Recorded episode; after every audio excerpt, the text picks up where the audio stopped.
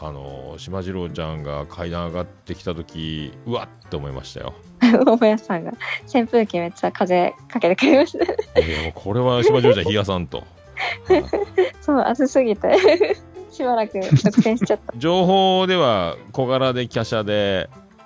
ってね、だからもう体力的にもこれたまずいんじゃないかと思ったので はいで本当にあの小柄で華奢なお姉様が上がってきたのでこれ風風風 ありがとうございます。えービビった噂には聞いてましたけどちょっと可愛すぎないですか大丈夫ありでがすかとうござ います。うんちょっとどよめきましたけどね僕は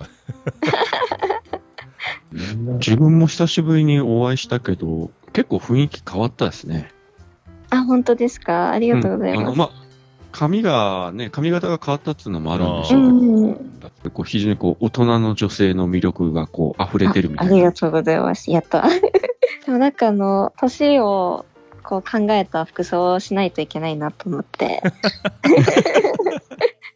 ちゃんと服を選びました。何でもいいんじゃないですか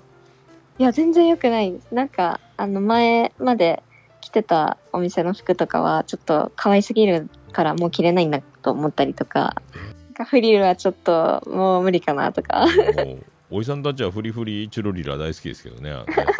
ええイメージは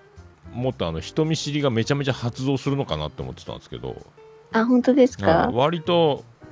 割と気さくな方面に行ってましたよねあ、よかったです。そういう風に見見られるなら、あーあの、人見知りですけど。うん、でも最初に会った時もそんなに人見知りという感じしなかったですけどね。徳松さんとあのね、うん大石しげるさんのあの、